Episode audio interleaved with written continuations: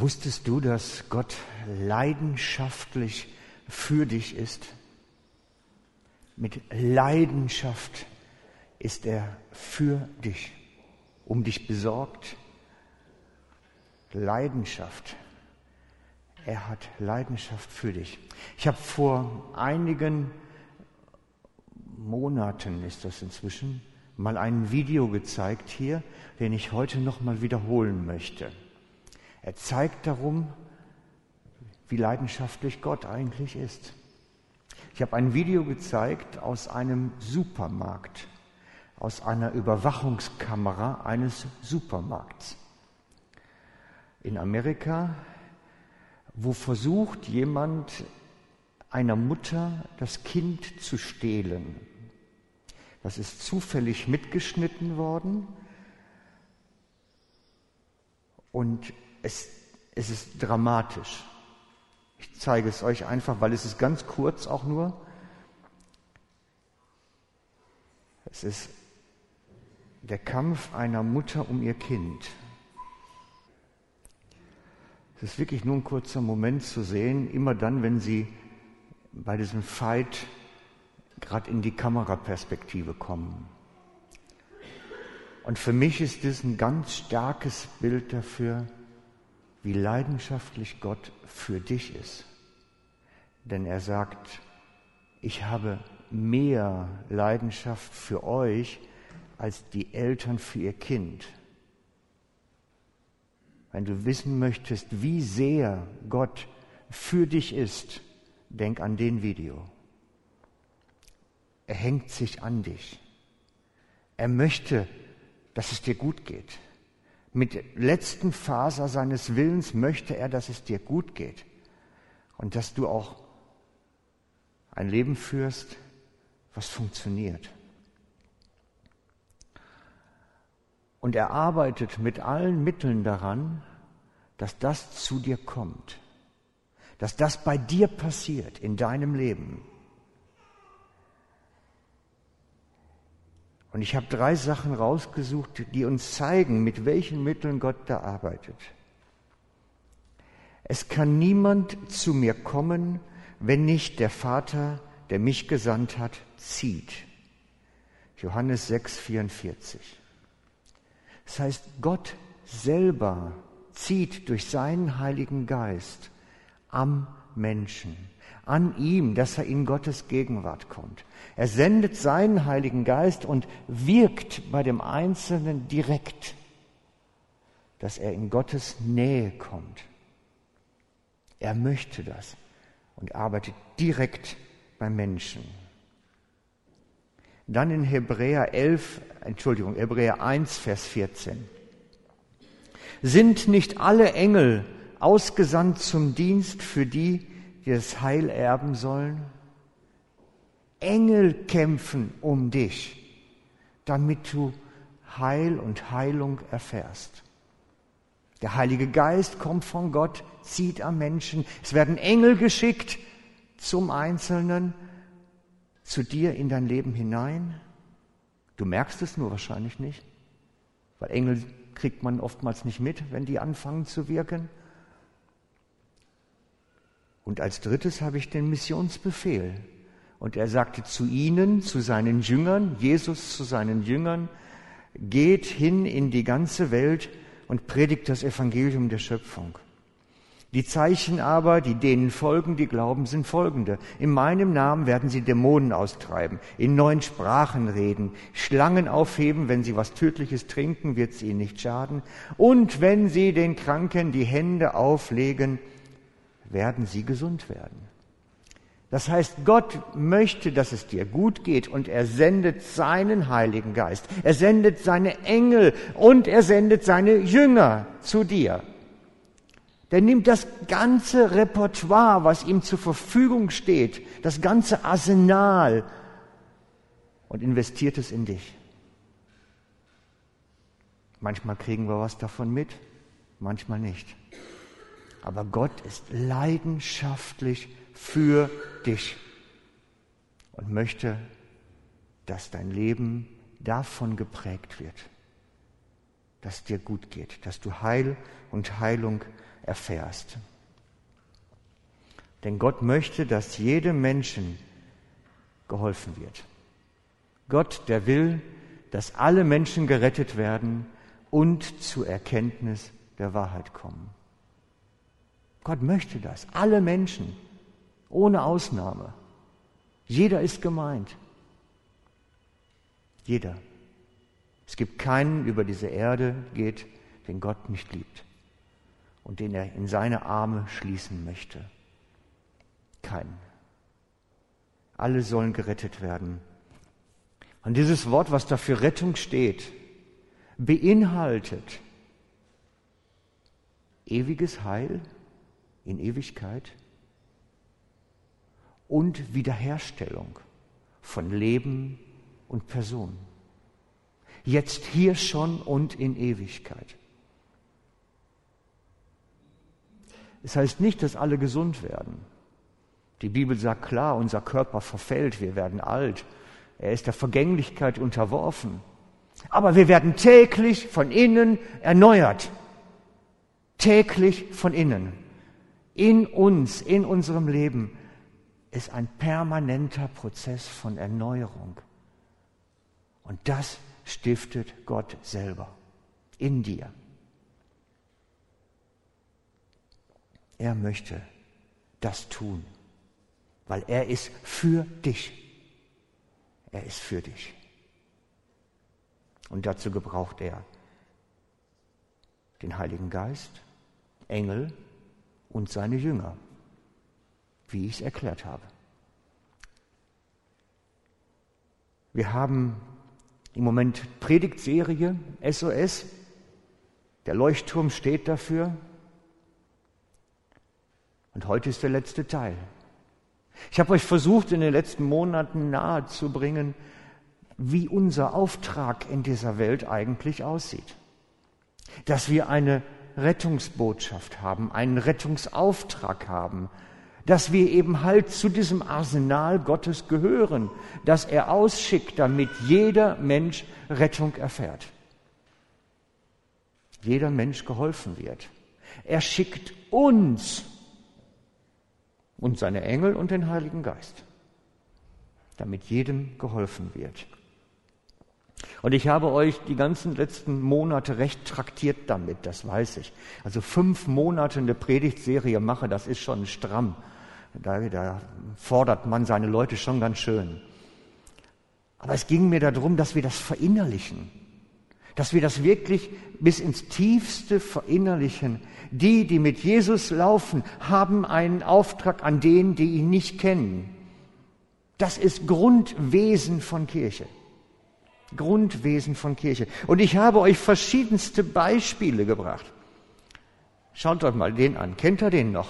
Toni Campolo war ganz am Anfang. Wie er nachts um halb zwei eine Geburtstagsparty für die Prostituierten von Honolulu macht. Hört euch die Predigt nochmal an. Oder der Gospel Train, die schwarzen, die Farmer in, in den Südstaaten von Amerika, die es entlaufenen Sklaven möglich machten zu flüchten. Oder die Tochter vom Leuchtturmwärter. Die Frau am Supermarkt. Das sind alles Geschichten, die ich erzählt habe die letzten Monate. Und natürlich Queen Mary. Wer vergisst die Geschichte? Alles Geschichten und Beispiele dafür, die uns verdeutlichen, es geht um einen Rettungsauftrag. Und das heißt, wir müssen uns bewegen. Wir müssen zusammen und einzeln unterwegs sein. Gott will uns gebrauchen. Das ist nicht eine Option, die wir tun können oder nicht. Das ist auch nicht ein Programmpunkt bei uns in der Church. Das ist unser Grundwesen, unsere Art, wie wir sind. Das ist nicht Programm, das ist unser Wesen. Rettung ist das, was uns bestimmt.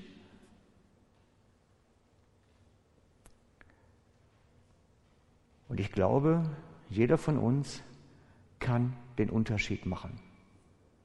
Jeder von uns kann aussäen, kann unterwegs sein. Nicht jeder ist in der Rolle wie der Kapitän von der Queen Mary und kann da eben mal so ein Kreuzfahrtschiff losschicken.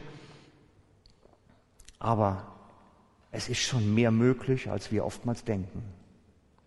Wir sind nicht um unsere selber willen auf dem Planeten. Es geht nicht um uns. Es geht um die, die Gott noch nicht kennen, die den liebenden Vater noch nicht gefunden haben. Es geht um die. Und das ist unsere Bestimmung als Gemeinde, unsere Bestimmung als Kirche, unsere Existenzberechtigung. Um nichts anderes sind wir hier. Der Grundwesen von Kirche. Und ich glaube, wir müssen uns manchmal einfach nur trauen, mutig sein, mal was ausprobieren. Just do it. Mach doch einfach mal was, was dir über den Weg läuft.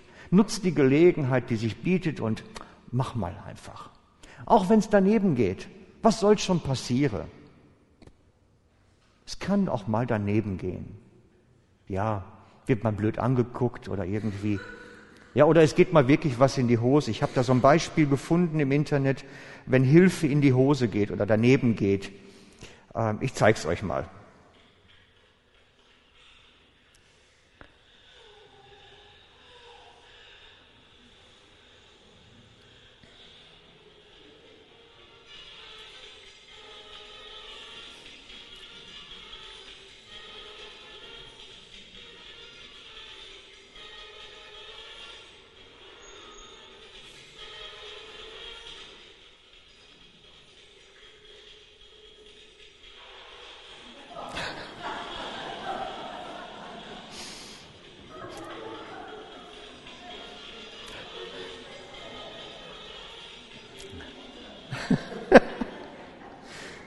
Ja, das gibt's auch.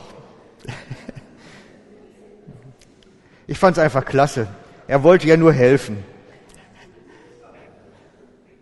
Er wollte ja nur helfen. Also ähm, das solltet ihr jetzt nicht nachmachen.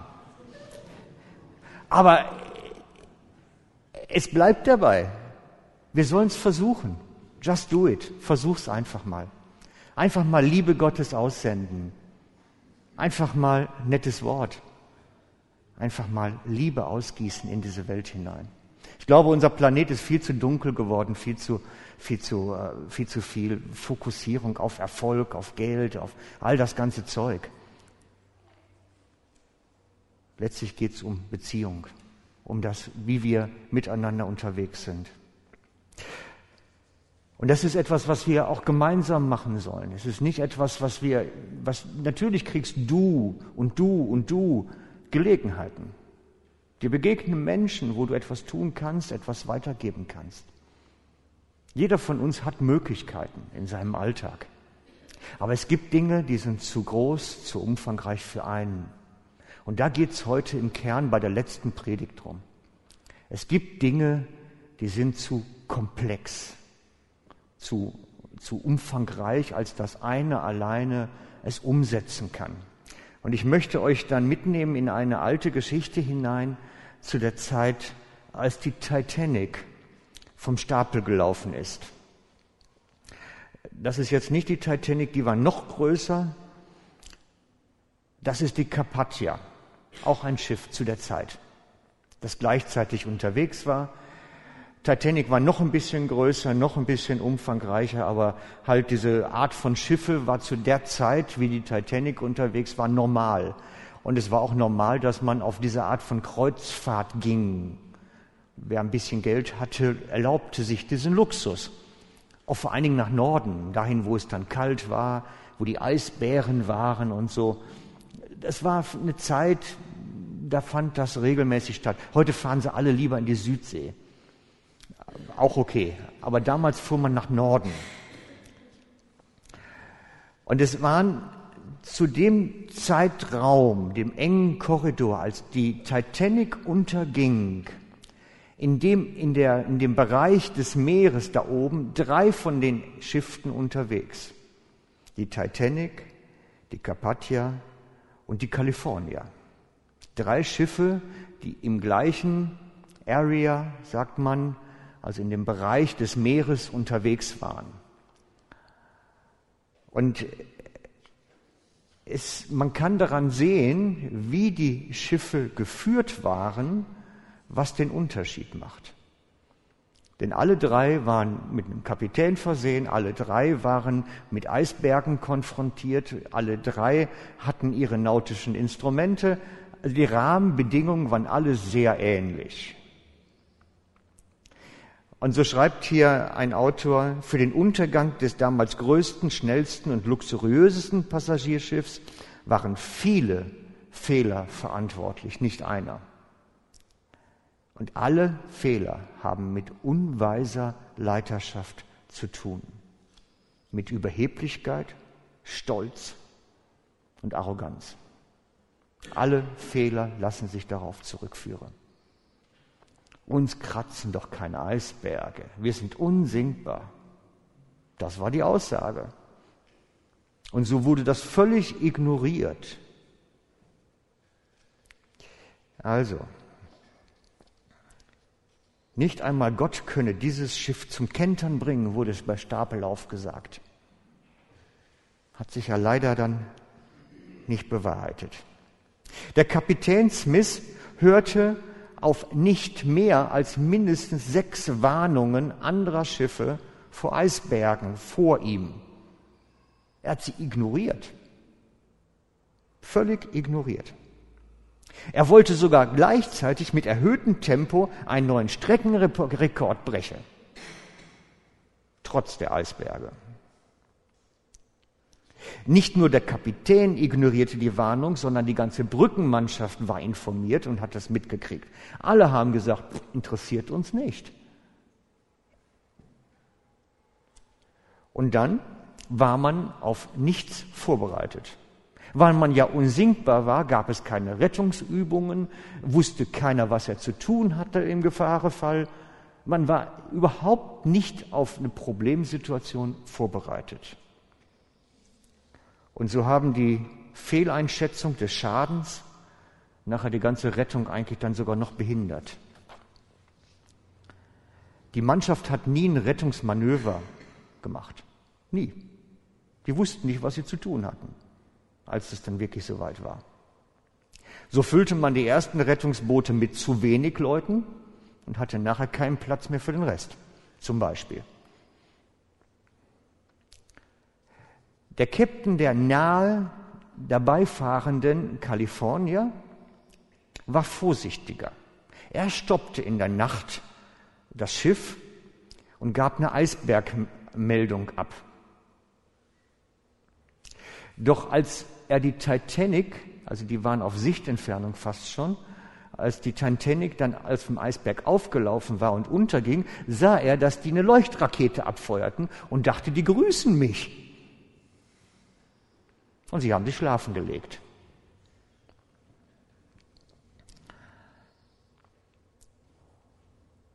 Das meinten sie auch, als noch mehr Raketen abgefeuert wurden. Die grüßen uns.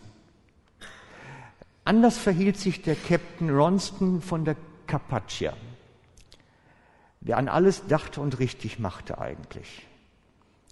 Nach dem Notsignal der Titanic drehte er das Schiff ohne Zögern, er musste umkehren und fuhr mit voller Kraft Richtung der Stelle, wo sie havariert waren.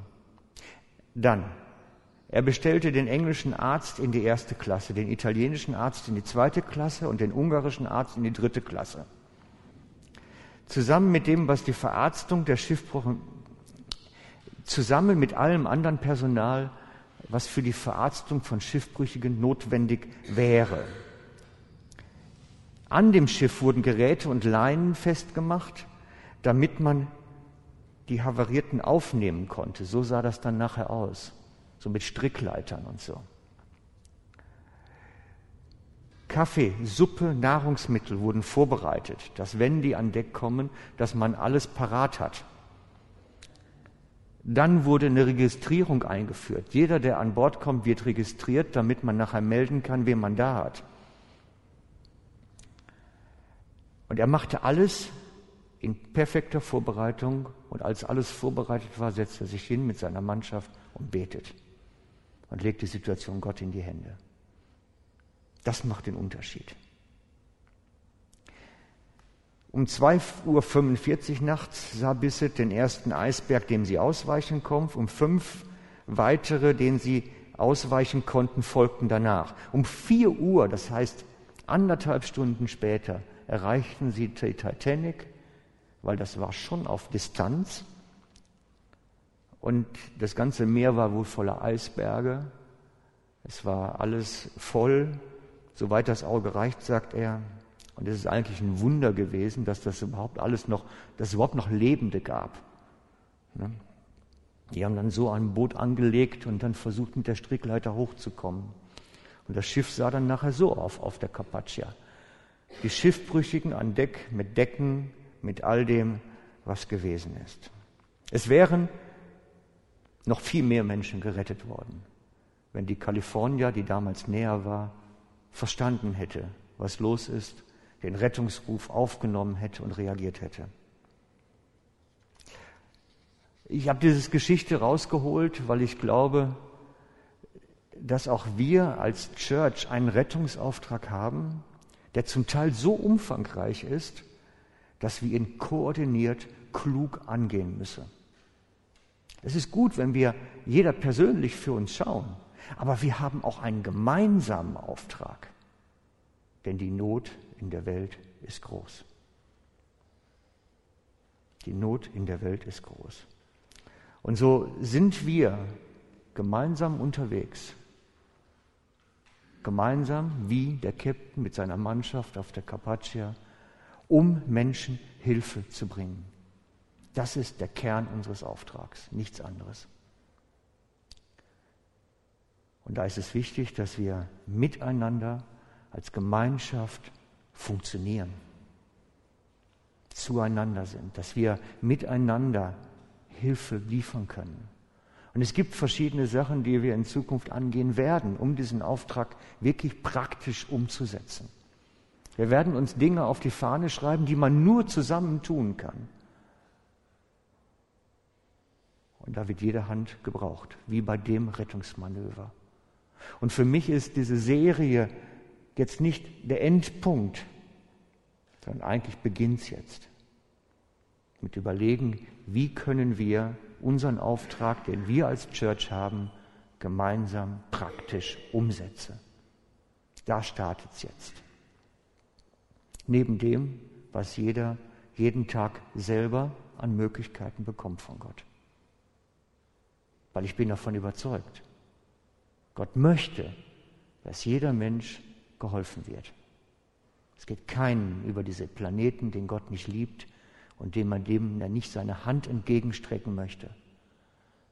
Es soll keiner ertrinken im Meer dieser Welt und absaufen in seinem Leben. Keiner. Und ich glaube, dieses Bild von den Verstorbenen nachher auf Deck der Carpathia ist so ein Bild, das wir nicht sehen möchten.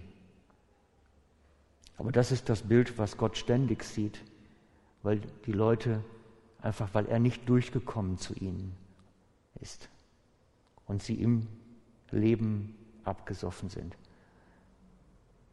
Wisst ihr, diese ganze Rettungsbotschaft, das ist nicht nice to have. Ich habe euch das nicht erzählt, weil ich euch gut unterhalten möchte, sondern weil es wirklich dringend ist und wichtig ist und Priorität hat. Ich habe manchmal das Gefühl, Kirche möchte so ein Spaßverein sein. Das ist schön, wir können Spaß miteinander haben, das ist alles toll und wir lachen viel. Wer hier ein- und ausgeht, der weiß, dass wir haben viel Spaß und wir lachen manchmal Nachmittag lang. Aber wir haben auch einen Auftrag. Und ich stehe hier so ein bisschen als der Mahner, hey Leute, denkt dran. Es geht nicht immer nur um Freude haben. Es geht darum, dass was passiert. Darum ist das jetzt für mich der Abschluss der Serie sowas wie das Doppelpunkt zu dem, was jetzt folgt. Aber da halten wir euch dann auf dem Laufenden, weil wir da bleiben wir dran. Als Gemeindeleitung, in verschiedenen Teams, bei dem Evangelisationsteam, bei anderen Teams. Wir sind dran. Es wird was kommen.